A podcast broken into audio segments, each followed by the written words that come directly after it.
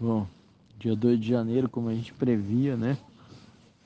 É, não pudemos fazer nada além de ficar conversando, lendo e cozinhando na polar ou descansando, porque assim nevou bastante, vento. É, depois o clima melhorou um pouquinho, né?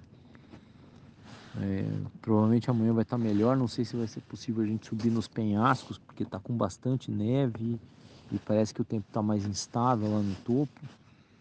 E recebemos também informação de que eles vão recolher entre o dia 8 e o dia 9, né?